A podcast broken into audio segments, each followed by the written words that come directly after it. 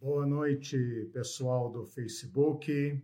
O YouTube não não me deu a, o ar da graça hoje, por isso atrasei aqui alguns minutinhos, mas estamos começando então a nossa transmissão ao vivo pelo Facebook. Sejam todos bem-vindos. Espero que todos estejam bem. Boa noite a todos e todas. Uh, se alguém estava procurando o, o vídeo, a transmissão, achou.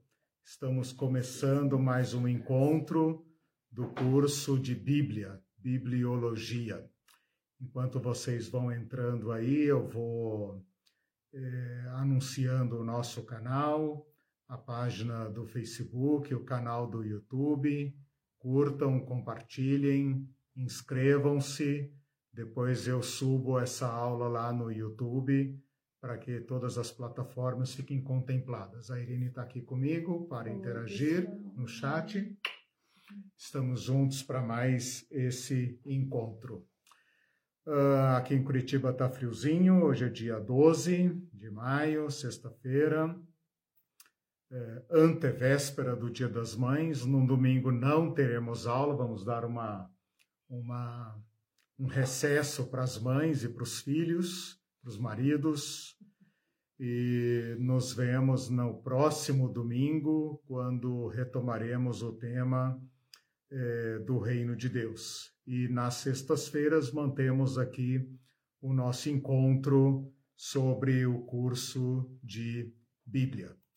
O objetivo desse curso é apresentar pelo menos o, o nível fundamental do conhecimento que qualquer pessoa pode ter a respeito do livro mais famoso da história do Ocidente, um dos mais famosos e conhecidos e influentes do mundo. Nós planejamos um curso para cerca de eh, 10 encontros. No primeiro encontro, eu dei um panorama geral do curso e um panorama geral da Bíblia e até já introduzi alguns nomes importantes, como o próprio nome Bíblia. Na aula passada, eu resolvi fazer uma introdução de conceitos, de vocábulos importantes, para falar sobre, por exemplo, testamento, cânon, revelação, inspiração. Claro que a gente apenas introduziu para que no futuro a gente possa desenvolver esses termos e hoje eu começo uma etapa do curso que é a história da Bíblia. A Bíblia tem uma história. Alguns livros religiosos têm uma história muito diferente. A Bíblia tem uma história muito singular, muito própria. E conhecer a história da Bíblia vai nos ajudar muito a compreender o próprio livro, a própria Bíblia. Ela, ela tem uma história muito longa, muito complexa. E então uh, eu pretendo em pelo menos duas aulas, espero que dê para atender os nossos objetivos, essa aula e a próxima, contarmos alguns fatos históricos, alguns eventos importantes uh, que marcam a história desse livro até ele chegar ao formato atual. É, dê uma olhada lá no canal do YouTube, porque eu uhum. deixei o link lá ao ah, vivo, né? Só para as pessoas saberem que uhum devem vir para cá, devem ah, migrar. Essa coisa de fazer ao vivo em dois canais, duas câmeras, acontece esse tipo de coisa. Uhum. Ainda bem que vocês são espertos e estão aí. Uhum. Bom, gente, uh, para nós começarmos então a história da Bíblia, eu quero hoje é, apresentar para vocês um pouco da história da escrita, dos primeiros materiais que foram utilizados, uh, as dificuldades de escrever, né? a gente precisa considerar estas coisas, e depois falar um pouco sobre tradição oral, cultura de memória, uh, povo uh, não, eh, não literário, né? E falarmos um pouco então sobre como se passou para a escrita, como se preservou a escrita, até mais ou menos a época de Jesus. Na, na próxima aula eu pretendo retomar, eh, não exatamente em ordem cronológica, mas um outro caminho uh, da história da Bíblia para falar da sua produção, da sua tradução, da sua preservação, até chegar ao estágio, pelo menos, uh, da imprensa, que coincide mais ou menos com a reforma protestante, século XVI, séculos XV, XVI por aí, e depois, então, é uma história da imprensa, das traduções, uma história mais recente, mais acessível, que você pode acessar uh, facilmente e localizar facilmente. E então a gente dará menos atenção a esse aspecto mais moderno. O que me preocupa aqui, o meu objetivo, é contar aquela história mais oculta, a história mais longínqua das Escrituras, mais distante da, da, da, da modernidade, que é também a que mais preocupa todo mundo, porque é onde também se localizam as teorias de conspiração e todas aquelas eh, suspeitas de fraude a respeito do texto bíblico, ok? Então eu começo hoje pela própria história da escrita. Para nós falarmos da história da Bíblia, pelo menos da forma como eu quero colocar aqui, nós temos que retroceder no tempo para um período em que não havia imprensa, estamos falando do século XVI, final do século XV, início do século XVI, temos que retroagir mais ainda para uma época em que não havia papel, em que havia apenas pergaminhos e blocos e rolos. Temos que retroagir mais ainda para um período anterior a Cristo, onde nós temos apenas os papiros e os rolos. Né? E temos que retroceder mais ainda lá para antes da cultura mesopotâmica, quando nós não temos sequer o alfabeto.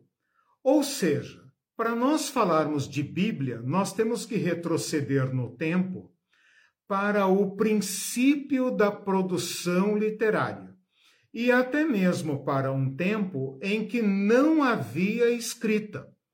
Então, o ponto de partida da nossa história da Bíblia é aquele ponto de partida da própria escrita. Porque vejam vocês, eu falei na aula passada que o ser humano, o humano, se caracteriza pela capacidade de falar, de se comunicar. É claro que os animais se comunicam, mas nenhum animal se comunica no mesmo grau de sofisticação de complexidade que o ser humano. Então, o falar é natural. Toda cultura humana fala. O escrever não é natural. O escrever é uma técnica. E esta técnica foi desenvolvida para atender uma necessidade. Então, enquanto a fala é um dom natural do ser humano, a, a escrita, desde a sua forma mais primitiva, pictórica, aquela que você conhece das cavernas, né? não porque você viveu nas cavernas, mas porque você estudou e sabe daquelas gravuras mais primitivas dos povos mais antigos que deixaram marcas registradas eles o fizeram ao perceberem uma necessidade. Então, o que nós precisamos situar na história é esta passagem da, da, da, da fala, da fala, da memória, da tradição oral para a escrita. Então, o caminho seria mais ou menos assim: o ser humano fala, de tudo que ele fala, ele sente a necessidade de preservar. Ao preservar, ele está trabalhando com a memória inicialmente. Então, de tudo que o ser humano conhece e pensa e experimenta, ele vai percebendo a necessidade de preservar. Esta preservação é primeiramente oral, portanto depende da memória, não depende da escrita, mas em algum momento a memória não é suficiente.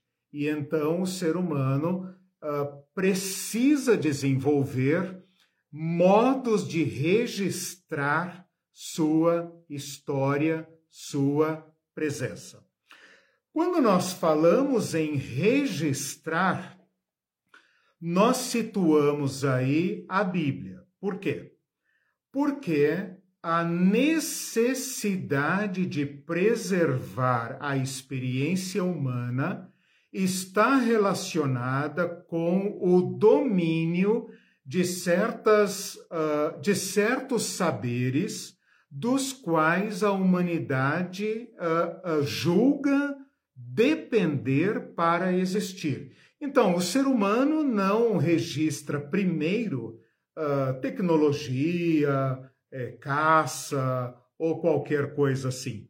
Ele registra fenômenos que ele julga, dos quais ele julga uh, necessário ou ele se julga dependente para existir.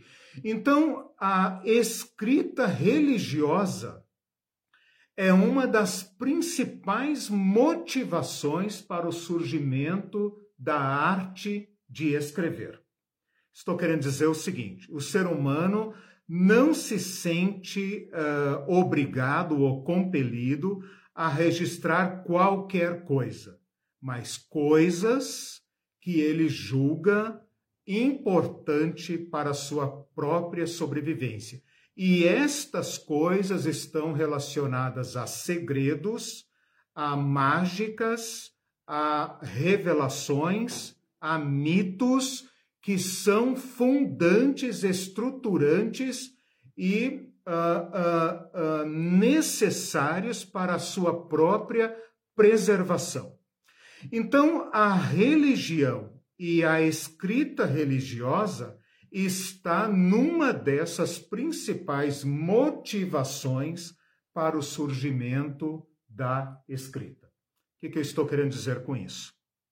Um ser humano que fala e que decide preservar sua fala até o ponto de escrever está fazendo ou praticando um ato religioso uh, dentre as motivações que levaram o ser humano a escrever está a religião.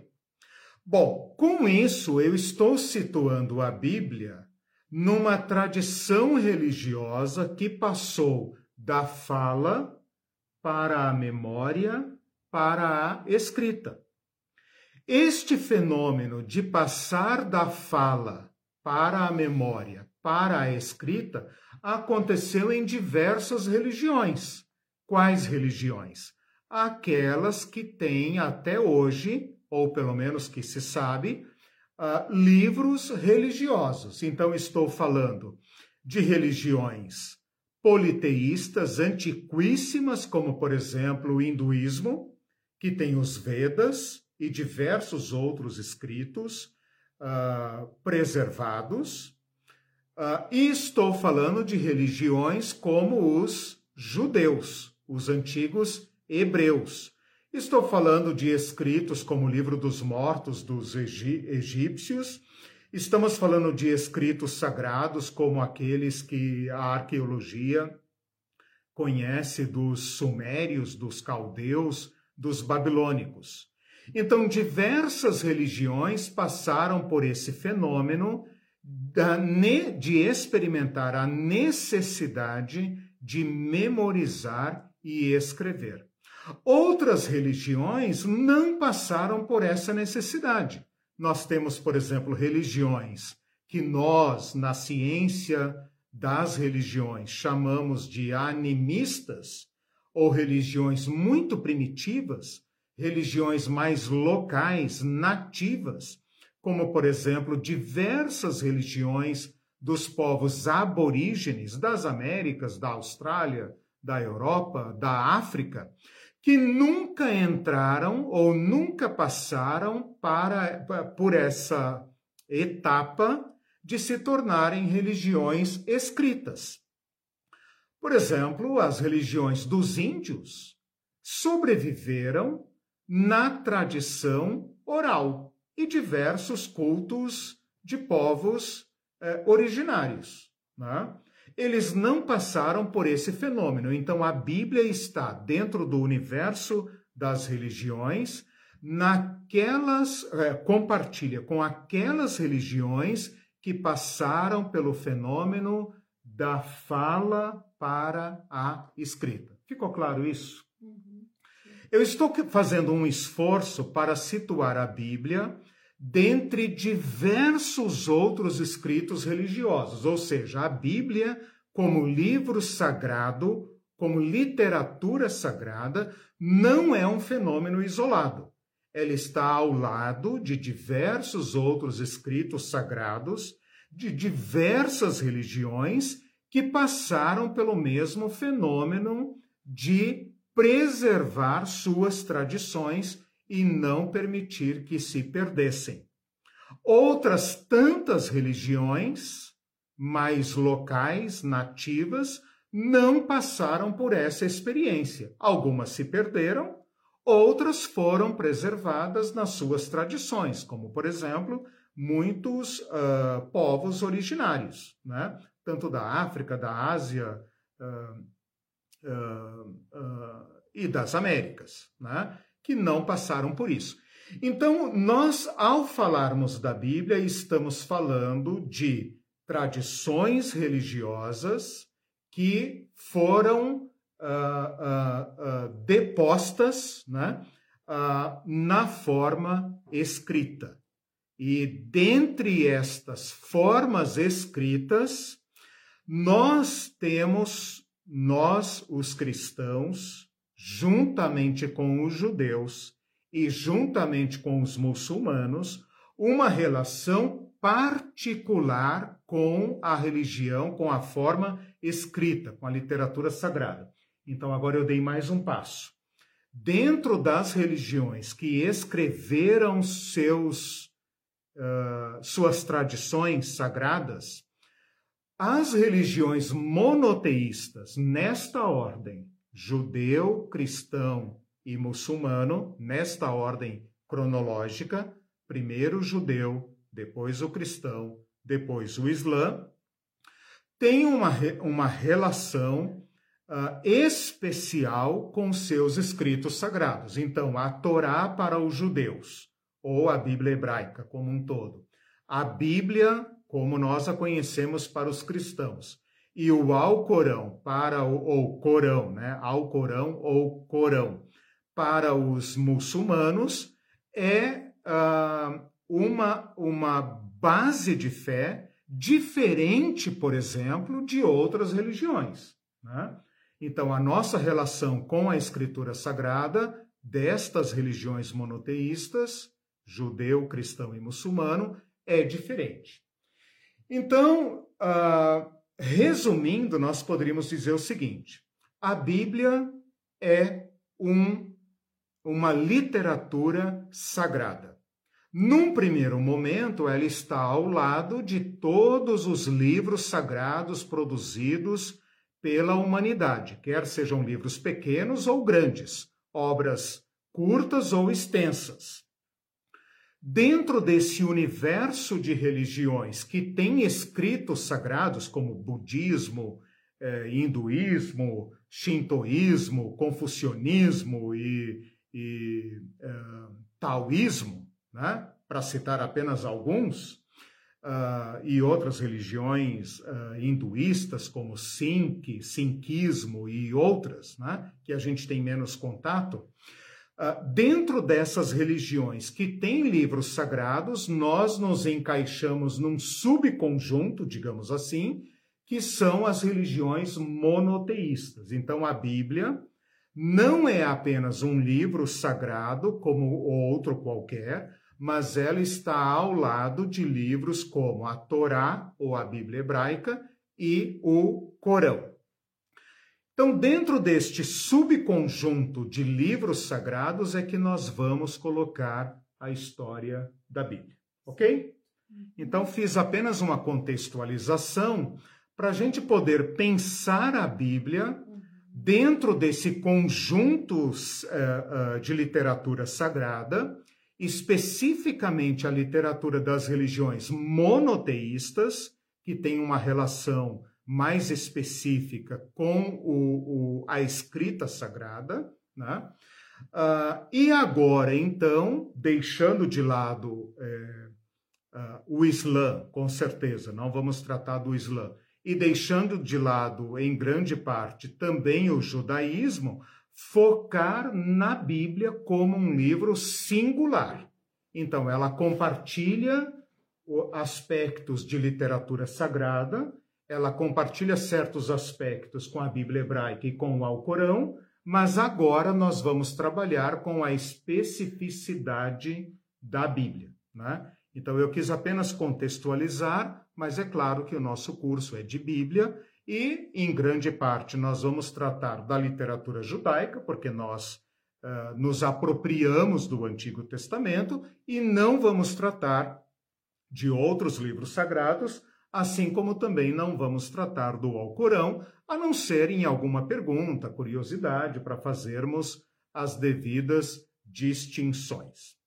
Com isso, eu estou dando uma certa orientação para o nosso curso, que é a seguinte: nós queremos, eu quero contar para vocês a história da Bíblia não de um ponto de vista apologético, no sentido de defender a Bíblia, ou uma análise ingênua ou mística da Bíblia, mas também não não adotar uma posição cética suspeitosa da Bíblia.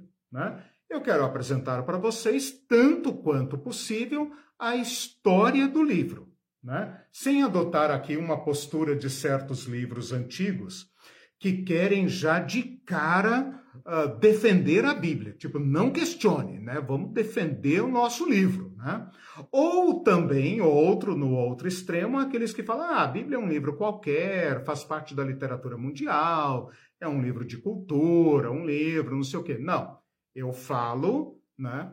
Como um estudioso das Escrituras e falo como cristão, como alguém que crê na Bíblia. Então, não é uma abordagem fundamentalista, apologética, mas também não é uma postura uh, da, científica, da, da, ciência da religião, que não, que, não, uh, que não fala de dentro da fé cristã. Não, eu falo de dentro da fé cristã. Né? Dentre todos esses livros religiosos que eu citei, eu creio na Bíblia, né? não creio no Alcorão, né? não creio nos Vedas, não leio literatura budista. Né? Posso ler uh, como um teólogo, como um cientista da religião, mas não como crente. Né?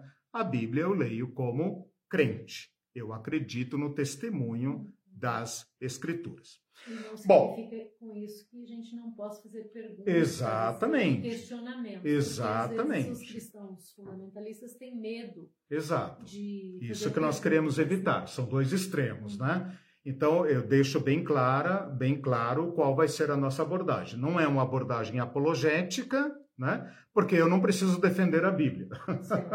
a Bíblia, a Bíblia se defende a si, a si, a si mesma, né? Os homens passam, a Bíblia fica.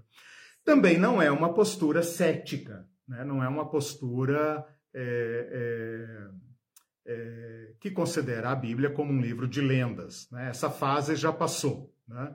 É, a Bíblia hoje, a bibliologia hoje, especialmente depois das descobertas dos manuscritos do Mar Morto, está em outro patamar também, né? Então, às vezes pode parecer até elegante ridicularizar a Bíblia e tal, como se fosse uhum. altamente é. erudito, né? E é na né, verdade, é, e é na verdade um atraso, né? Porque a bibliologia hoje está num novo patamar de pesquisa, né? E muitas das, das um, dos ataques que foram feitos ao texto sagrado estão caindo por terra porque não se sustentam em face das novas evidências. Né? Então é essa postura que eu quero colocar. Gente, olha só, uh, nós estamos falando de um livro que começa no, na, na transhistória, né? Transhistória, ou seja, para lá da história. Nós estamos acostumados, nós ocidentais, estamos acostumados a dizer assim: a história começa com a escrita. Né? O que vem antes da escrita é pré-história. Eu diria que a Bíblia, no seu conteúdo, ela começa assim: no princípio criou Deus os céus e a terra. Ou seja, ela vai para, uh, para a meta-história, para a super-história. Né? Mas nós temos que entender que a, a, a, produção literária da Bíblia tem que estar coerente com a história da escrita. Portanto, a Bíblia só pode ser uma história, só pode ter uma história hum. pós a invenção da própria escrita. Não tem como ter uma escrita, não tem, não tem alfabeto, não tem gramática, não tem letras, não tem é, é, tecnologia para escrever, a não ser que você já domine a escrita. Né? Seria como falar de uma roça de soja antes de o ser humano ter dominado a agricultura, não tem como. Né? Então, a escrita, a história da escrita, bem brevemente, a história da escrita começa lá pelo ano 3500 antes de Cristo para antes de 3500 antes de Cristo, você já tem registros de uma início do que poderia se chamar escrita. Ainda não tem alfabeto, ainda não tem letras, mas você tem figuras e ideogramas. Então, para você entender muito rapidamente, seria assim: Figuras é aquilo que a gente vê nas cavernas. Né? Então o cara desenha lá, por exemplo, um bichinho e um hominho caçando. Aquilo é um tipo de escrita. É uma escrita muito rudimentar. Por quê? Porque ela depende de uh, figuras. Então, por exemplo, você vê a figura lá do, da, da do elefante é o elefante. Você vê o hominho, é o hominho. Você vê a flecha, é a flecha. Você vê a estrela, é a estrela. Né? Então, ela é chamada uma, uma escritura pictórica, de, pic, de pictura, né? picture. Né? Ela é uma escrita baseada na própria figura, não tem letras, não tem símbolos. Né? Depois você evolui para uma escrita que é mais ou menos como aquela que a gente conhece do japonês e dos chineses lá, dos ideogramas, né? que você passa a ter certos símbolos para representar ideias, mas ainda não são letras. Você vê, por exemplo, um, um ideograma e sabe o que aquele ideograma significa, mas você não tem uma. Uh, letras que você pode universalizar o texto. Né? Então, essa escrita é a primeira que se conhece, além da, daquela das cavernas, que é a ideográfica. A partir do ano 3000 até 2500, né, a gente tem, por exemplo, o surgimento de escritas ideográficas como cuneiforme, você pode procurar no Google Imagem. Ela chama cuneiforme porque os ideogramas têm formato de cunha, né? são diversos é, for, formatos e tal, que uh, formavam uma escrita. E você tem a escrita do Egito antiguíssimo, antiquíssimo, né? que lá de 2500 para trás, portanto, muito mais antigo do que Abraão, por exemplo, né? Está bem mais para trás lá, de Hammurabi, etc., né? essa escrita cuneiforme, e no Egito você tem a escrita hieróglifa, né? Ah, que é, na verdade, a escrita criada para o registro da, uh, dos textos sagrados. Então, no Egito, fica claro que a escrita foi desenvolvida para fins religiosos. A própria palavra hieróglifo significa grafos sagrados, né? Então, letras sagradas. A mesma coisa vai acontecer na Índia, por exemplo, quando eles começam a escrever os Vedas, né, a literatura passa a ser desenvolvida para registrar os mantras, os louvores, as magias, as fórmulas, a, a, os ditos que não podem ser perdidos.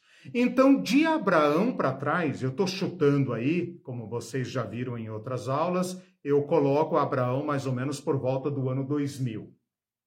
Então, de Abraão para trás, o que você tem é essa escrita que pode ser comparada, assim, muito grosseiramente, à escrita chinesa japonesa, né? Que não tem um alfabeto enxuto, tem milhares de, de ideogramas e cada um se vira ali para aprender a dominar aquela escrita. Não se fala aqui ainda da adoção da escrita no nível popular. O fato de haver hieróglifos não significa que as pessoas saibam escrever ou que saibam ler. Isso é de um uso absolutamente restrito para aqueles sábios da religião, os escribas oficiais ou os sacerdotes, que dominam essa arte da escrita quase como se fosse uma magia quase como se fosse um dom de Deus, dos deuses, né? o fato de que eles podem escrever. Mais ou menos pelo ano 2000, portanto, pela época mais ou menos de Abraão, surge aquilo que nós podemos chamar de um alfabeto rudimentar, que foi inventado pelos fenícios. Os fenícios uh, coletando uh, a, a, arte e, e, as tentativas dos povos, sendo um povo é, é, comerciante, portanto, um povo que transitava no meio de todos, né, os povos é, conhecidos ali, tanto do Oriente como do Mar, da Europa, conseguiu reunir uh, uh, tecnologia suficiente para desenvolver aquilo que é conhecido como alfabeto. Não é um alfabeto no sentido como nós conhecemos, mas porque não tem vogais. É um alfabeto consonantal. Consonantal. Então você só tem consoantes. Mas é um grande salto. Por quê? Porque a partir das consoantes você consegue agora fazer uma relação entre sons e símbolos. Então, se o cara vê, por exemplo, a letra bait, né? Uh, ele sabe que é o som de B, B. Se ele vê lá o som é, gama, ele sabe que é o som de G, G. Né? Se ele vê lá o Dalet, ele sabe que é o som de D, D. Então, onde ele vira esse símbolo, ele consegue ler aquela escrita, independentemente de ele saber, por exemplo, o significado de um certo ideograma. Né? Nós teríamos extrema dificuldade, digo chutando, né? porque nunca tentei, mas imagino que seja muito difícil uh, escrever, por exemplo, no chinês primitivo, ou no japonês primitivo, ou até moderno. Né? Por quê? Porque não tem um alfabeto, não tem símbolos, você tem uh, ideogramas, e cada ideograma representa uma coisa, você teria que memorizar milhares de ideogramas para poder ler alguma coisa. Então é apenas por volta do ano 2000 que você tem a, a, o, o surgimento de um que se poderia chamar de alfabeto. Portanto, de Abraão, patriarcas e tudo mais, não há nada escrito. Não há nada escrito. Por quê? Porque não há como escrever. O máximo que pode ter havido é uma pedra com alguma coisa arranhada, alguma coisa assim. Portanto, não há nada escrito até Abraão, Isaac, Jacó, mesmo que já houvesse tecnologia suficiente para escrever, não é de domínio público.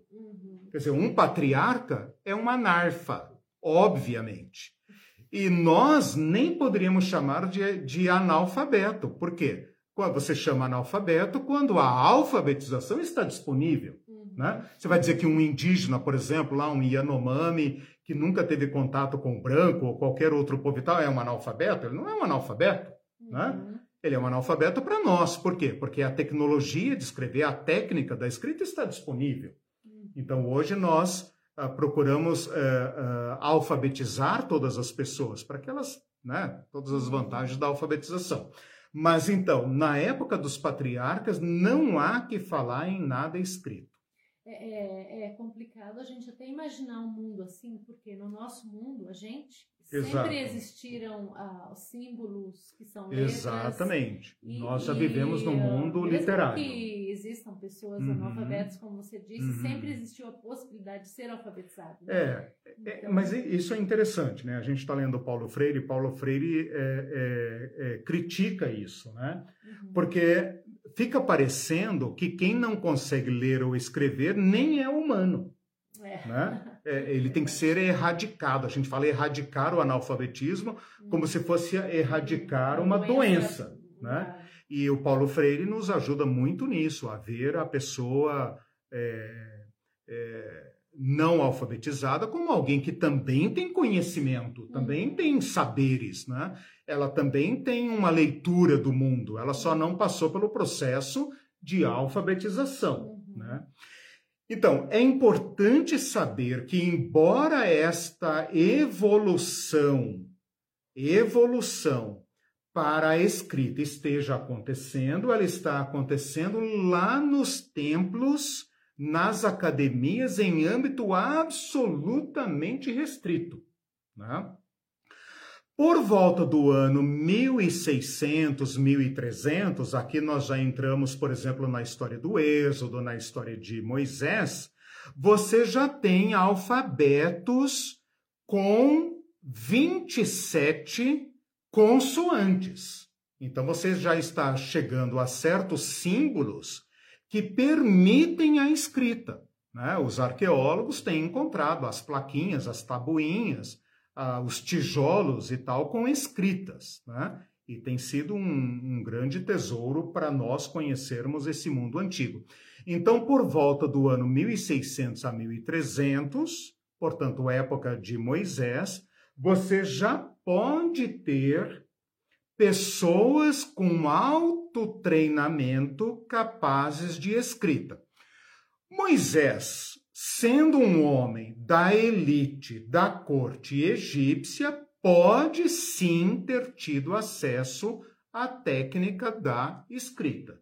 Então, Moisés está uh, coerentemente num uh, momento da história em que ele, não pela por ter vivido nesse tempo, mas se ele foi de fato, como diz o livro de Êxodo, treinado nas academias do Egito, teve acesso à, à ciência do Egito, como se diz dele também, Estevão fala isso, né? Estevão, livro de Hebreus e tal, que ele foi treinado para ser um homem da elite, da nobreza egípcia, então ele sim teve acesso à, à arte de escrever. Portanto, historicamente, não é estranho se Moisés tiver ele próprio escrito alguma coisa. Uhum. Historicamente, está é, é, é, coerente. Apenas depois do ano mil, portanto, já estamos aqui depois de Davi, depois de Salomão, lá pela altura da divisão do reino, entre os anos 700 a 800 é que os gregos, os gregos, aproveitando-se do alfabeto fenício, desenvolve algo que é fundamental mais do que nós podemos imaginar. Eles criaram os sons vocálicos. Então, alfabeto. Alfabeto vem de alfa e beta, letra A e letra B.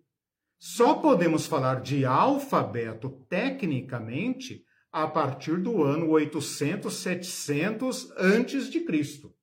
Já estamos lá para o final do Velho Testamento. O Velho Testamento vai terminar pelo ano 400. Vocês sabem, estudaram o período interbíblico comigo no início do ano. Quando a gente fala do ano 800, 700, a gente está falando aqui da época de Isaías, por exemplo. Né? Nós estamos falando da época de Isaías, de Amós, do rei Ezequias, por aí, né? mais ou menos por aí. Então, nessa época, não no Oriente, mas na Grécia. Os gregos ainda não chegaram no Oriente, vão chegar muitos anos depois.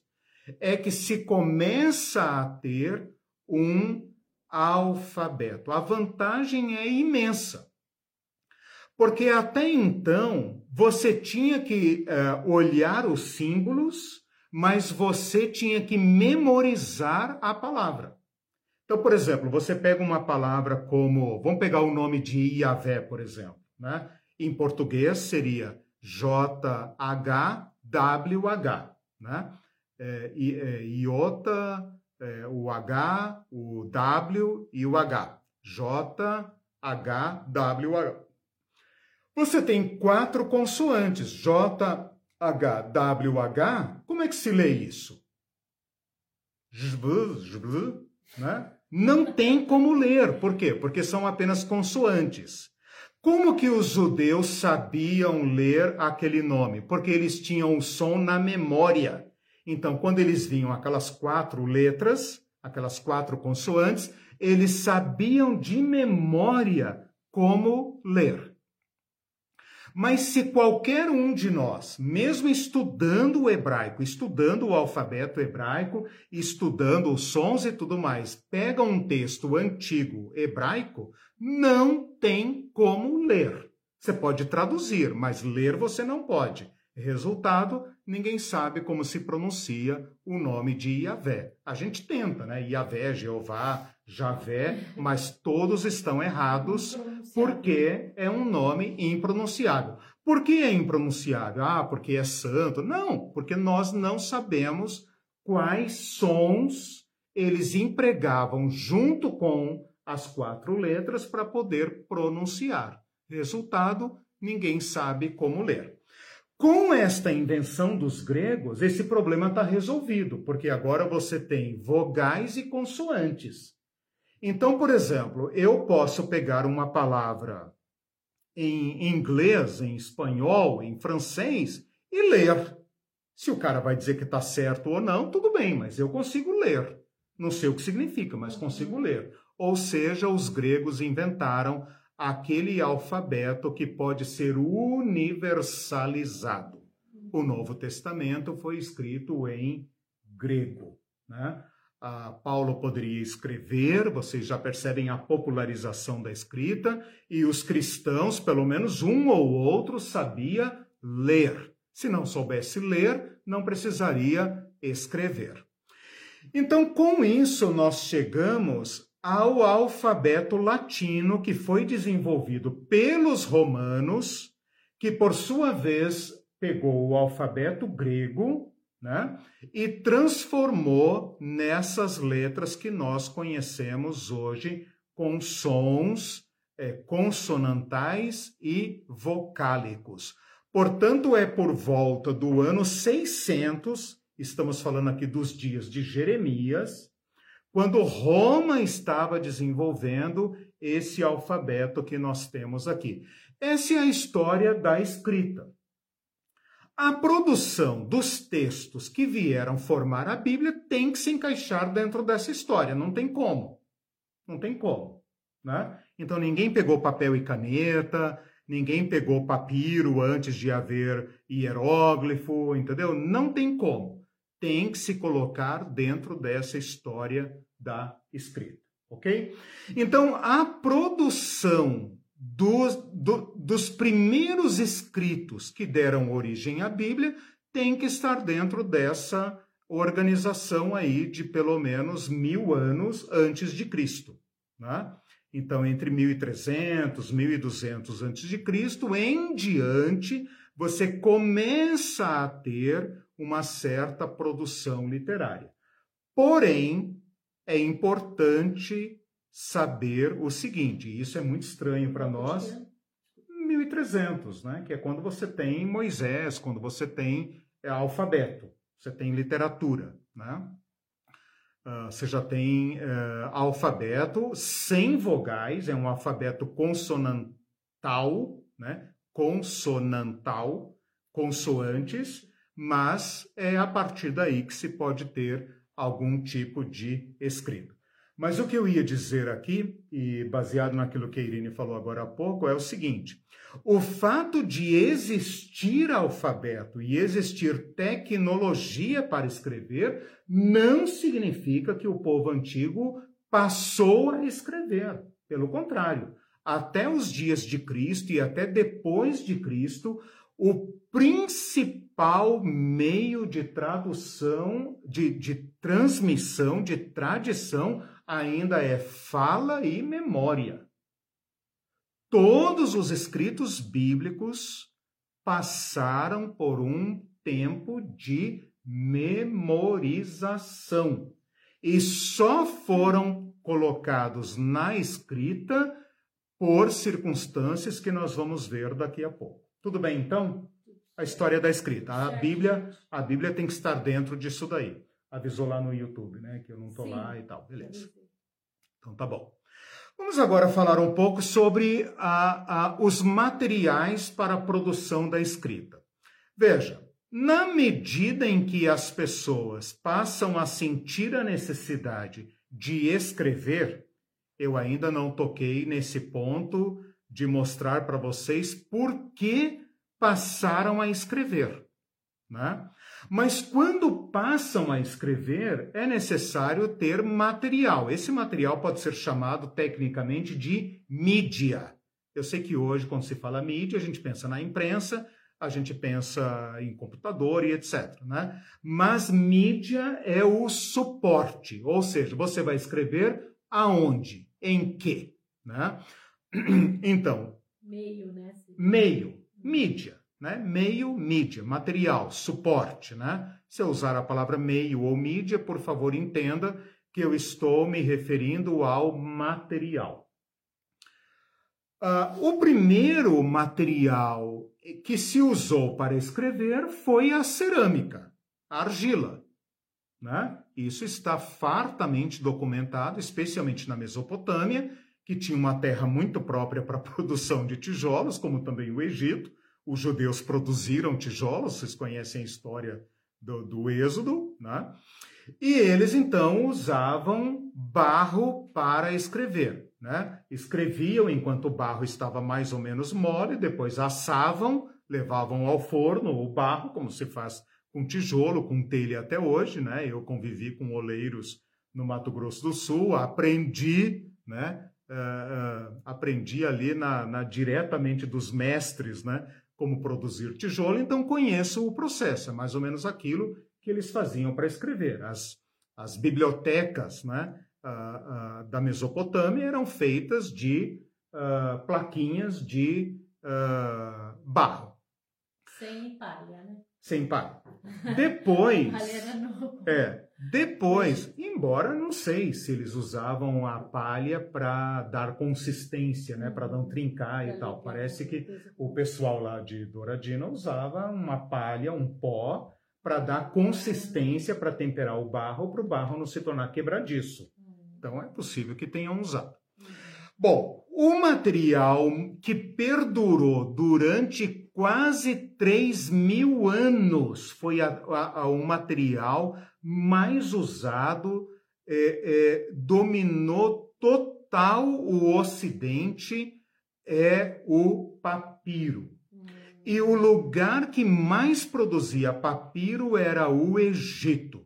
Então, o papiro é um tipo de junco que as pessoas cortavam em tiras, secavam, trançavam, etc, etc, etc, colavam a própria, o próprio sumo da, da tira uh, produzia isso, de modo que você fazia certas folhas desse vegetal e depois emendavam essas folhas e formavam uma tira, um rolo que, segundo as minhas pesquisas, chegam a ter até 10 metros de comprimento. Né? Então você tinha rolos, né? um pau de um lado, esqueci o nome desse pau agora, desse rolo, né? Tipo o pau de fazer, como é que é, amassar pão, né? É, o amassa marido, é. né? Aquele rolo ali, né? E passava de um lado para o outro e depois desenrolava de um lado para o outro. Uh, esse, esse material, cujo produtor principal era o Egito, que não apenas produzia, mas dominava a técnica de uh, uh, fabricar papiro, né? Falou em papiro, a gente lembra do Egito, né? Papiro é o nome que os gregos deram a essa planta, né? Para escrever. Isso vem desde o ano 2500, ou seja, desde que eles começaram a escrever, até o ano 300 depois depois de Cristo. Se a gente considerar que a Bíblia foi escrita entre o ano 1200 antes de Cristo até 100 depois de Cristo, a Bíblia foi escrita no período do papiro. Certo?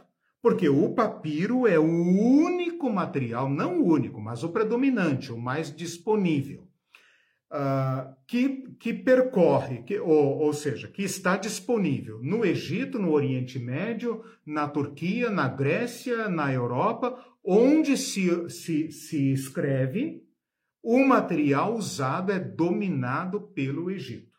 O Egito, por causa do rio Nilo, né, tem uma gigantesca produção de papiro e exporta para toda a Europa. Então, assim como a China hoje domina a produção de certos materiais, se eles pararem, o mundo né, entra em colapso, como a gente viu durante a pandemia, algumas coisas que eles deixam de fabricar, o mundo inteiro para. O Egito era assim com a produção do papiro. Só o Egito produzia papiro e exportava para todo o mundo ali do Oriente Médio, Europa, todo o nosso mundo ocidental, que é o que nós estamos estudando ok? Então, tudo que foi produzido de livros, de escritos sagrados neste universo do Oriente Médio, incluindo a Europa Oriental, norte da África, usou papiro, ok? O papiro vai começar a deixar de ser fabricado na medida em que o Egito vai entrando em crises políticas militares. E aí começa a surgir o segundo material, que é o mais famoso da antiguidade, que é o pergaminho. O pergaminho tem esse nome porque foi desenvolvido, segundo todos dizem, numa cidade turca chamada Pérgamo, que aparece na Bíblia no livro de Apocalipse. Então, pergaminho. Mas e o material? Então, vou falar ainda. Estou começando agora. Não, é que eu achava que o pergaminho era ainda produzido com o... Papiro. Com, não. Com papiro. Não. Que pergaminho era o negócio enrolado. Não. Não. O papiro é vegetal. Uhum. O pergaminho é animal. É couro, pele de animais uhum. tratada, secada, processo químico, etc, etc. não vou entrar nisso daqui porque é muita coisa. Mas hum. o, aqui eu, eu falei do papiro e agora estou falando do pergaminho. O hum. pergaminho começa a se tornar material de escrita nos anos 200 depois de Cristo. Portanto, é quase impossível, praticamente impossível, que alguém tenha produzido qualquer escrito original da Bíblia, do tempo da Bíblia, ou mesmo cópias em pergaminho, tá? Porque o pergaminho se tornou material de escrita uh, a partir do ano 200 e bolinha depois de Cristo, século 3 depois de Cristo, até o ano 1300 depois de Cristo, portanto já na alta idade média. Então o pergaminho, pele de animal, passou a ser usado popularmente apenas depois do ano 200 depois de Cristo. Vejam que o papiro dominou o mundo por quase 3 mil anos. Uhum. quase 3 mil anos. E o pergaminho vai predominar na Europa cristã, na Europa moderna, né, por quase mil anos, do século III ao século 1300, dos anos 200 aos anos 1200. E aí vai ceder lugar ao papel. Então, o papel não tem nada a ver com o Egito, nem com a Babilônia, etc. O papel, eu até dei uma pesquisadinha nisso, uma história bem interessante. O papel foi fabricado na China por volta do século I uh, ah, depois de Cristo. Os chineses, usando um processo parecido com o papiro, né, também a partir de vegetais, produziram o papel através de fibras de cânhamo, de linho, né? Então, outro vegetal disponível, outros produtos químicos chegaram ao papel. O papel fica restrito à China, porque Marco Polo ainda não tinha chegado lá, né? Então, o papel fica lá com os chineses. Uh, depois, muito mais tarde, lá pelos anos 700, 800, chega com os árabes a, ao Oriente e apenas no século 12, 13 é que vai chegar na Europa o papel. Portanto, quando os europeus inventam a máquina tipográfica, a imprensa, a máquina de imprimir, eles já têm o papel disponível na Europa, ou seja, a Europa já domina o papel. Então, resumindo, pergaminho, ah, papiro é o material que nós temos durante todo o período da história da Bíblia. Depois, o pergaminho.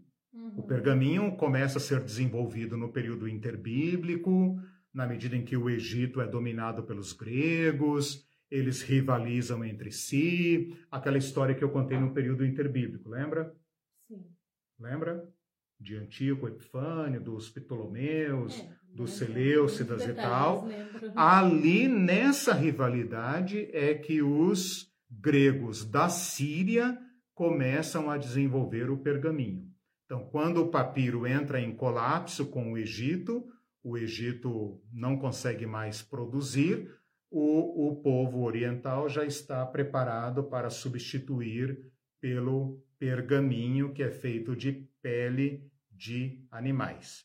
O papel só vai entrar na história ocidental na Alta Idade Média. Então não há papel, há papiro e pergaminho, ok? Uhum. Tudo bem então? Tudo. Deixa eu ver aqui se tem. É, a Namar diz assim: hum. observação. É, hum. não, é muito interessante essa explanação. Eu nunca tinha ouvido isso sobre a pronúncia do nome Yavé ser desconhecido a gente ouve, mas a gente ouve que é porque é sagrado e tal. Então, é também porque é sagrado pelo seguinte: no período do cativeiro babilônico, os judeus começaram. A... Isso é importante para o nosso curso, por isso eu vou falar aqui. No período do cativeiro babilônico, estamos falando do anos, dos anos 500 a 600 antes de Cristo, os judeus fizeram uma importante transição, a transição do templo para a Torá. Antes do cativeiro babilônico, o centro da religião judaica era o templo. O sacerdote é que tinha que saber a lei, oferecer sacrifício, é, fazer a, dirigir as festas e tudo mais. Com a perda do templo, o povo judeu, naturalmente, por uma questão de sobrevivência, passou para a lei. Né? Passou a dar uma grande prioridade à lei.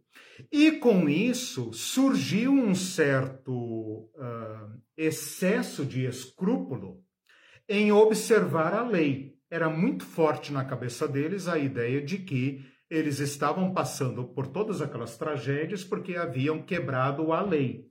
Então, os escribas, esse povo perito da lei, o, o início dos escribas, o Esdras, essa turma sacerdotal, começou a colocar na cabeça do povo que eles deveriam observar rigorosamente a lei.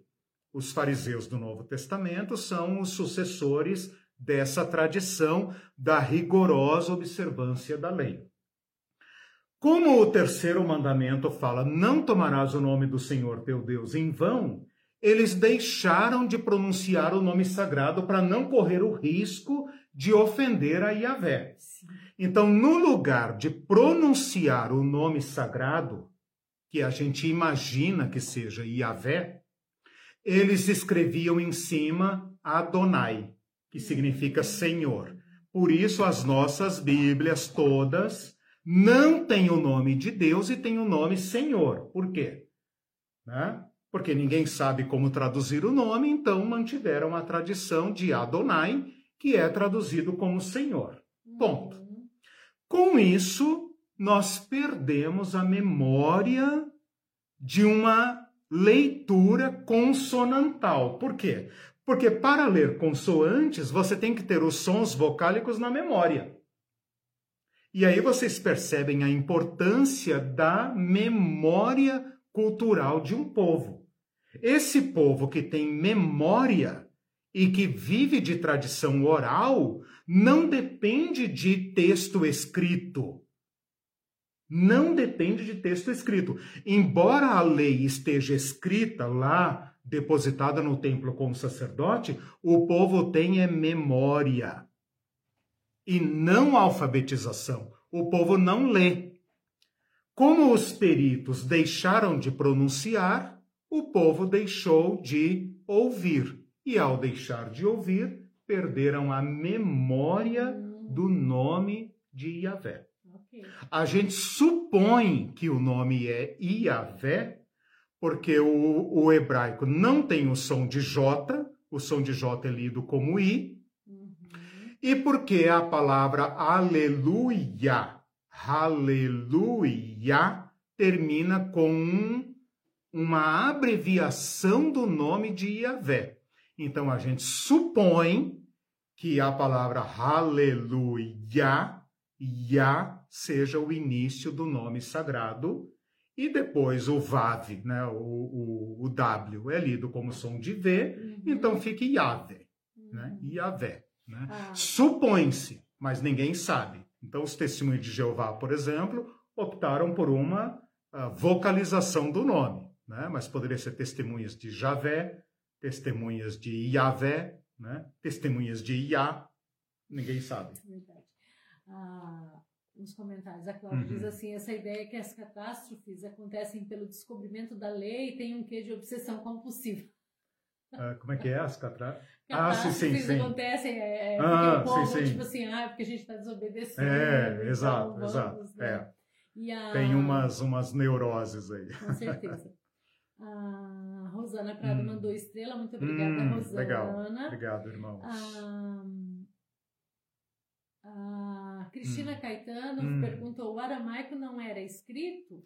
Sim, mas o aramaico, o aramaico faz parte dessas uh, línguas orientais, né, que estão, uh, Cristina, na uh, história da criação do alfabeto.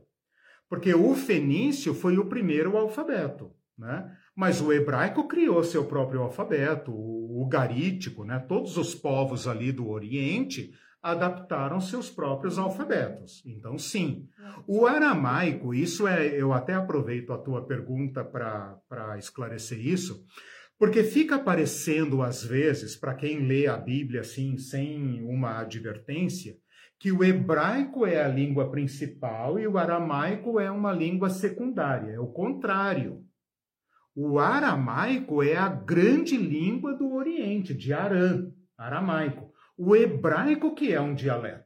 Uhum. Né? Como o povo judeu migrou, é como o povo judeu migrou, eles preservaram. Como acontece aqui, por exemplo, com poloneses, ucranianos, uhum. alemães e outros povos que migram, eles preservam uma língua que às vezes acaba se tornando um dialeto né? acaba se tornando um dialeto. Então, o hebraico que é um dialeto do aramaico e não o contrário. Uhum.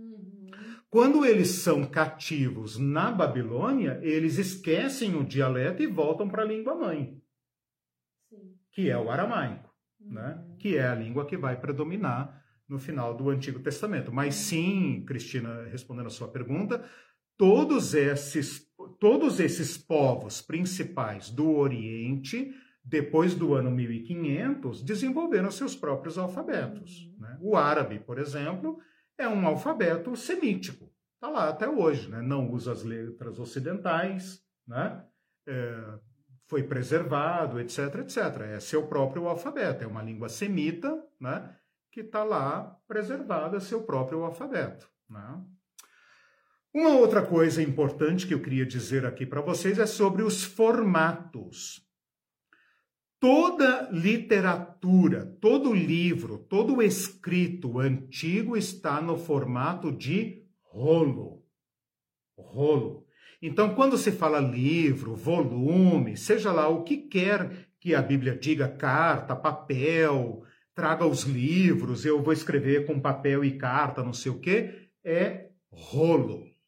Tá? A diferença é se se trata de um rolo pequeno né? Um rolinho, por exemplo, uma carta é um rolo, não tem nenhum papel aqui, mas um rolo, como a gente faria hoje com um papel sulfite, por exemplo, um rolo, né? Uhum. Então, no formato de rolo, ou um grande rolo, como por exemplo o Pentateuco, o, o livro de Isaías, o livro de Salmos, um grande rolo, que então tem esses bastões grandes para você rolar de um lado, né, da esquerda para a direita, da direita para a esquerda, que é o amansa marido. E, e né? tanto faz ser de papiro ou de pergaminho, era Exatamente. De Boa pergunta.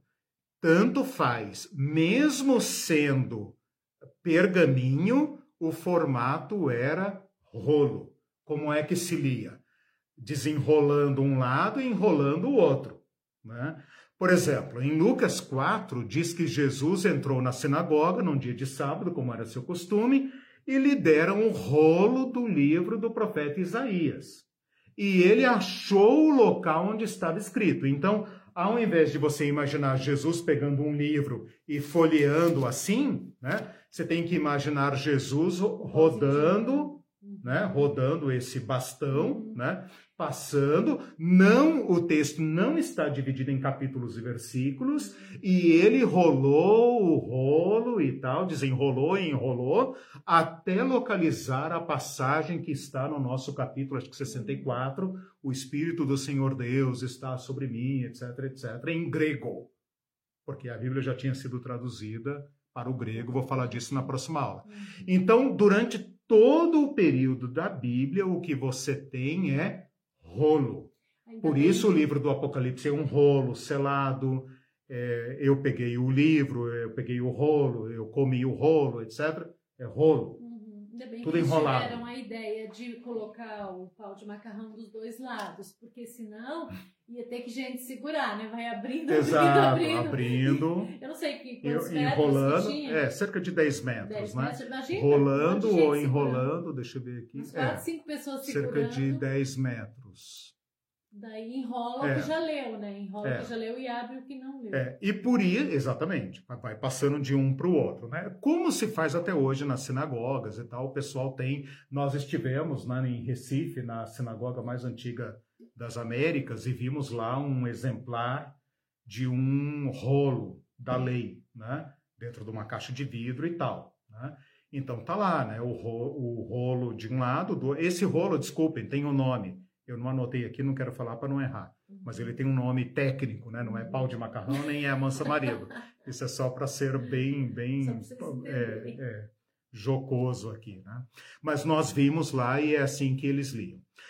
Um outro formato que está logo na época de Cristo e que nós vamos falar bastante nas próximas aulas é o códice. O códice é o tataravô do caderno, do livro moderno, porque o códice, pela primeira vez, vai deixar de ser rolo, vai ser um grupo de folhas ou de tabuinhas amarradas por um lado, que forma aquilo que nós hoje conhecemos como livro, né? Como o papel era papel não, desculpa, as folhas, né? Eram pesadas, grossas e tal, eram livros é, de poucas folhas e muito pesados. Então não era um livro como você tem assim um livro para carregar. Né? Livro nesse formato apenas com a reforma protestante, com a invenção da imprensa, com o uso do papel, que vai usar a produção de livros. Mas o códice ou codex, que na nossa língua portuguesa vai formar a palavra código, tá? Código, foi inventado em Roma, ou pelo menos adotado em Roma, popularizado em Roma, no século I. E os cristãos, interessados em preservar seus escritos, adotaram imediatamente o códice. Então, os cristãos estão nessa virada, nessa transição do rolo para o caderno que é chamado códice. Né? Nós preservamos a palavra códice mesmo em português, vem do latim é, codex, né? porque uh, existe a palavra código em português com outro significado. Então, tecnicamente, nós usamos a palavra códice, ela popularizou a escrita, ela permitia escrever dos dois lados, ela diminuiu o volume, ela diminuiu o custo da produção e então os cristãos a, a, adotaram quase que imediatamente. Então, quando os cristãos começam a organizar seus escritos, eles vão adotar o códice. Os mais antigos manuscritos da Bíblia estão já no formato do cadernão, do códice, hum, né? E eles estão nessa, né? eles estão nessa uh, uh, na fonte dessa virada para a uh, mudança do rolo que uhum. predominou durante milhares de anos a, é, para o tetravô, né, o tataravô do caderno, que é o códice. Códice. Tá? A, a Rosana Prata está hum. perguntando hum. se Jesus leu o texto de Isaías em aramaico. Então, eu acredito que não, porque nós vamos falar disso na próxima aula, Rosana, né? Eu acredito que não, porque a Bíblia usada na época de Jesus era a Bíblia grega eh, chamada Septuaginta. vou falar disso na próxima aula. Por isso que eu falei que a aula de hoje ela não é assim muito cronológica, porque na aula que vem eu quero voltar no tempo para pegar esta Bíblia, né? os escritos. Então, é bem provável, quer dizer, todo mundo afirmaria isso, né? e eu acho que também dá para afirmar, que ele leu em grego, uhum, que era as cópias disponíveis nas sinagogas. Uma sinagoguinha como Nazaré devia ter as Bíblias mais populares. As Bíblias populares eram estas uh, da, da grega. Se não me engano, a Bíblia aramaica é posterior.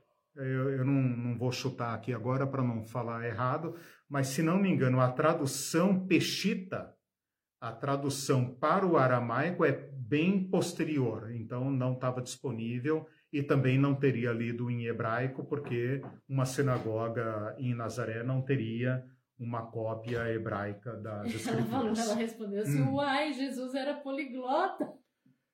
Todos os, todos os povos, todos os judeus falariam em grego koiné, com certeza. É mais ou menos como o Paraguai, é, o paraguaio aqui, que fala o guarani, que é a sua língua natural, mas fala a língua do opressor, do invasor. Né?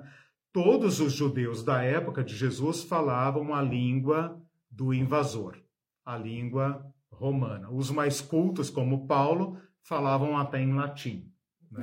A Cláudia, hum, a Cláudia é, é impossível. É. Falou, por favor, qual que é essa história de engolir o rolo, hein? Tá no Apocalipse, né? No como, Apocalipse, é Como comer. isso é imaginável. É. Eu não imaginaria engolir um livro, por exemplo. É uma visão. Um rolo. É, uma visão. O, Mas com os pau de macarrão, né? Tanto, tanto o profeta, mas era um livrinho tanto o profeta Ezequiel como João do Apocalipse tiveram visões em que Deus mandava eles comerem o rolo. Come o rolo. É uma visão bem, bem interessante. É, bem interessante. Bom, é, eu só queria falar com vocês agora, muito rapidamente, sobre a questão, é, isso que me falta para completar a aula de hoje, a questão da transição da oralidade para a memorização, para a tradição e para a escrita. Então, veja, eu contei a história da escrita, né? E, e, as mídias e as técnicas e a tecnologia para produzir a escrita, mas falta agora dizer, amor, liga aqui a tomada para mim. É, falta agora dizer por que cargas d'água, e essa é uma pergunta aberta, vocês podem me ajudar a responder. Eu vou sugerir respostas, mas ela é muito fácil de responder. É, por que cargas d'água um povo decide colocar sua cultura por escrito? E por que razão, inversamente, por que razão um povo não coloca por escrito a sua tradição? Observando, observando a, a a produção literária das religiões, eu chego a um denominador. Vira para o outro lado, fica mais fácil, e daí não cai. Isso. Para o lado de cá, vira o pininho para lá, né? Pra... Não, como estava. Isso. É, desculpem, só para não cair aqui minha bateria. uh, observando as religiões e a produção de escritos sagrados de todas elas, a gente pode tirar uma motivação que é também aplicável ao caso da Bíblia.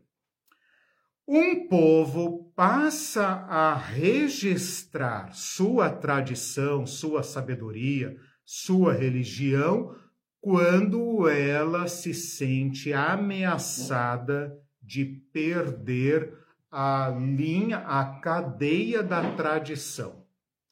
Um povo qualquer decide que um certo, uma certa cultura, uma certa produção, uma certa sabedoria deve ser preservada. Como é que ela faz isso? Elegendo pessoas para memorizar esta tradição e passando para a geração seguinte: toda cultura, toda cultura humana, toda cultura que você imaginar, toda tem um conjunto de saberes que ela memorizou e transmitiu para a próxima geração. E isso não é um fenômeno, isso não é um fenômeno é, na, é, é, como é que eu diria? Natural ou, ou espontâneo, não natural, espontâneo. Ele é intencional, ou seja, os mais velhos daquela cultura se tornam portadores de memória. Portadores de memória. E são incumbidos de eleger pessoas para transmitir a memória e essas pessoas vão decorar esses relatos e se uh, responsabilizarem por preservá-los. Eu vou ler aqui para vocês em 2 Timóteo capítulo 2, Paulo fazendo exatamente isso com Timóteo. Ele fala assim, ó: "O que de minha parte ouvistes através de muitas testemunhas, isso mesmo transmite a homens fiéis e também idôneos para transmitir a outros. Aqui você vê claramente uma cultura pré-literária, que, embora saiba escrever, não depende da literatura, que é portador de uma tradição. Essa tradição está. Uh, uh, é, distribuída entre várias testemunhas E agora Paulo está dizendo para Timóteo: eu já estou velho e eu transmiti para você diversas uh, lições e você agora fica responsável de escolher homens fiéis que também vão passar essa tradição para outros. Toda cultura humana tem um mecanismo de transmitir tradição pela oralidade e pela memória. Eu falei para vocês que ela inventou a escrita e que ela transmitiu, tem uma palavra, transpôs, transpôs a memória para a escrita. Ela reduziu a termo, ela pôs ali por escrito, registrou, fixou essa tradição. Por que é que ela faz isso? Quando ela se sente ameaçada, seja pela morte dos mais velhos, seja por guerras, seja por pestes, seja por assédio cultural, por exemplo, no período no curso do período interbíblico eu falei sobre isso, quando o Alexandre o Grande trouxe a cultura grega para o Oriente Médio, houve uma grande ameaça de sincretizar, absor absorver e destruir as culturas locais.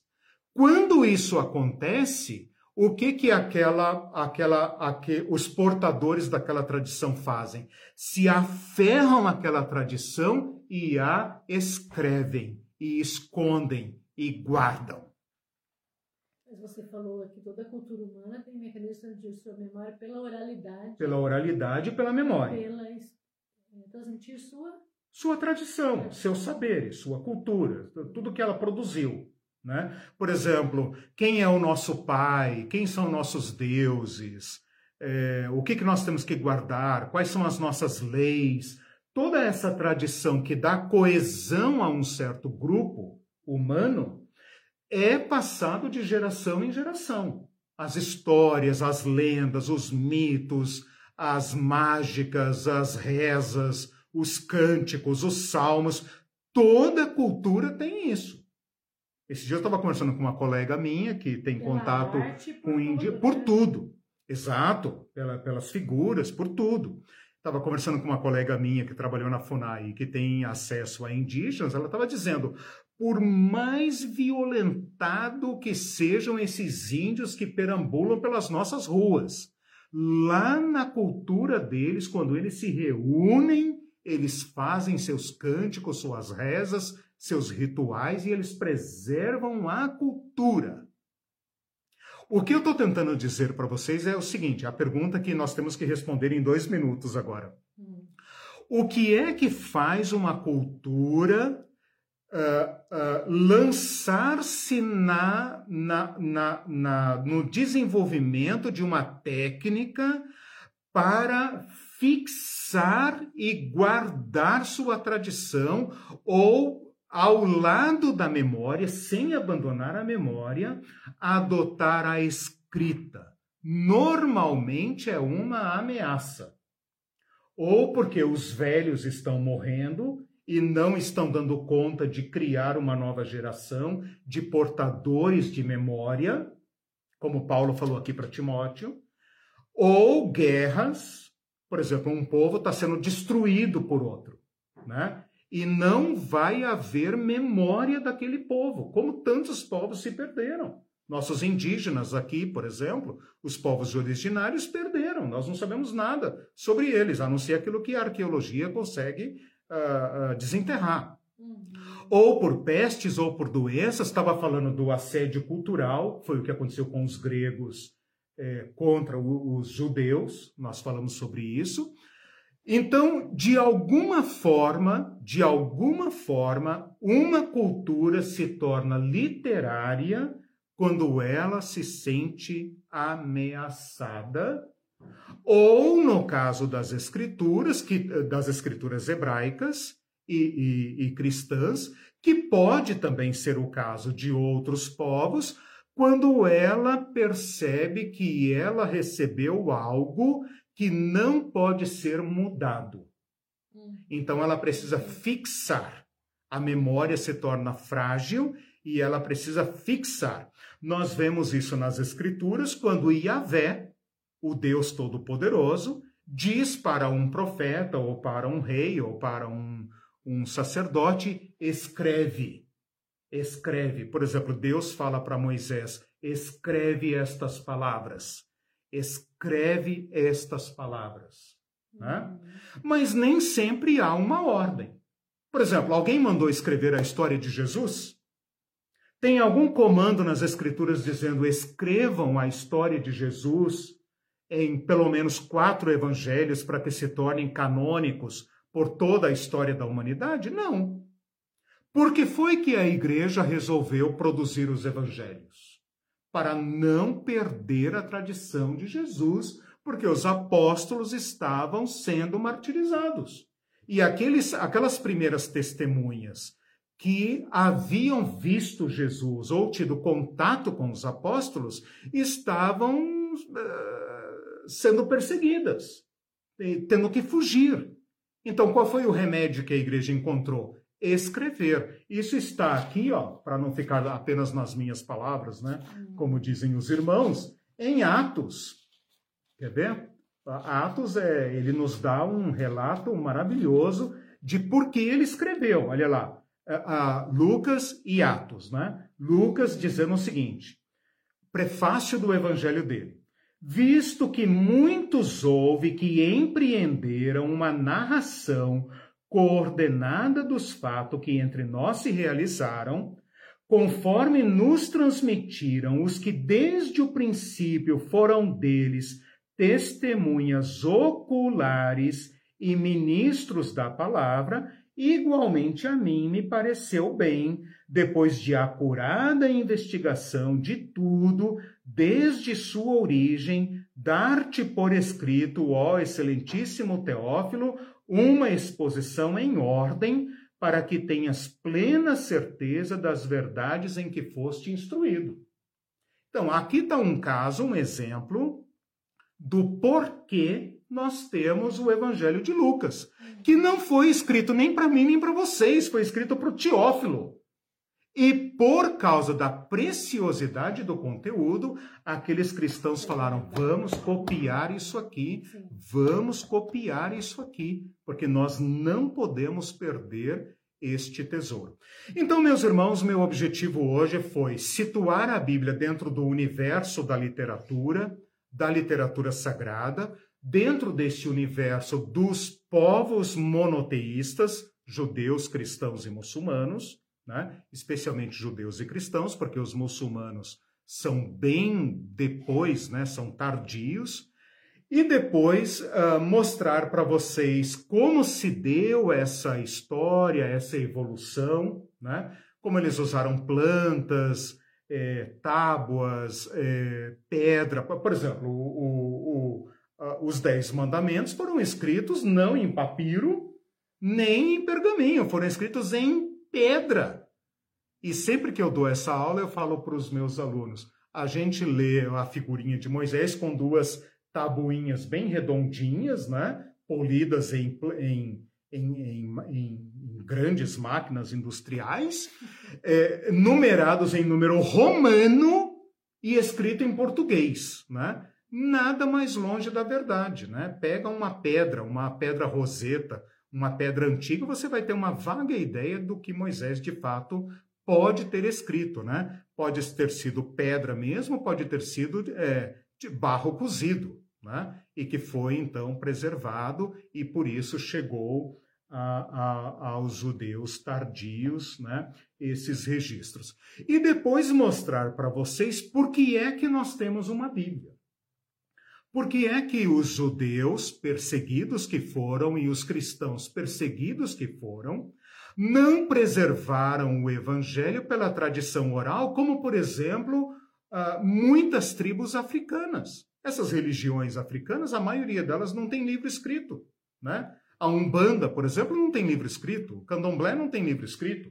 Não são religiões do livro. Né? E mesmo assim têm suas tradições e atravessam o tempo né? mesmo sendo ameaçados. E por causa destas histórias, dessas circunstâncias, desses eventos, é que os nossos antepassados judeus e cristãos preservaram por escrito aquilo que não poderia ser perdido. Uhum. É, eu pensei é, essa semana né, uhum. né, é, sobre esse negócio. A gente, na verdade, a gente confia na memória, mas a memória, com o tempo, ela vai se apagando, né?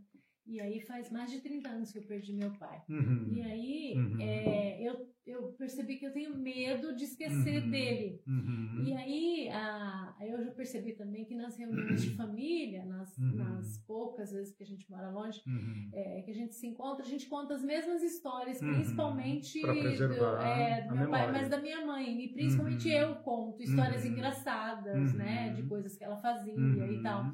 Ou ele fazia.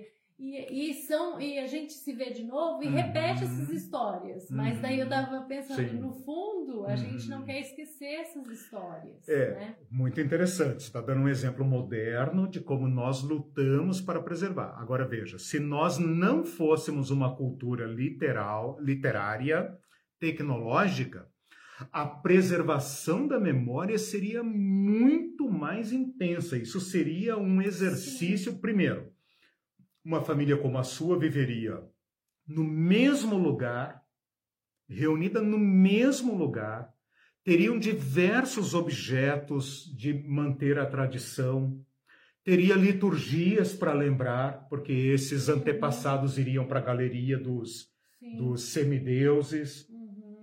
preservaria a memória deles, faria rituais, faria orações, fariam rezas, é, é, repetição, daí vem a palavra ri, rito, que são repetições. O rito nada mais é do que a repetição hum. da história, entendeu? E a memória seria muito mais viva. Uhum. Mas como nós temos fotografia, filme, é, livro, etc., sobre, nós vamos perdendo é. e não lembramos eu, eu mesma pensei, para não perder a memória, e com medo, e comentei isso uhum. com outra pessoa que uhum. já perdeu a mãe há muito tempo, que eu falei, então tem que escrever. Exato. Porque senão a gente tem medo de esquecer. Porque tem medo de perder a memória. Né? Nossa, nós não somos uma cultura da memória. Nós somos uma cultura literária. Uhum. E por ser literária, nós aliviamos nossa memória. Uhum. Estamos perdendo nossa memória. Uhum. Né? Porque nós temos tantas mídias nós Sim. não precisamos da memória. E mesmo agora, às vezes a gente quer foto do avô, da avó, a gente não tem. Exato. Por exemplo, eu queria pintar minha mãe, Exato. né? Porque nós, mãe, porque nós estamos tenho, acostumados com tecnologia. Tem, né? é. A gente está acostumado com tecnologia. Uhum. Bom, gente, então é isso. Eu estourei aqui meu tempo. É, espero que tenham desfrutado essa pequena história. Na próxima aula a gente retoma e daí a gente vem então para a modernidade, para a preservação, para os manuscritos, para as cópias, para a preservação dos textos. Um feliz Dia das Mães para todas. É, domingo não teremos aula, tá? Vocês estão todas dispensadas. Espero que tenham um excelente almoço cozinhar. em família. É, para é. desfrutar do almoço. Incumbam, incumbam seus maridos fazer. e filhos e filhas. Hum, Tchau, gente. Boa noite para vocês. Deus abençoe.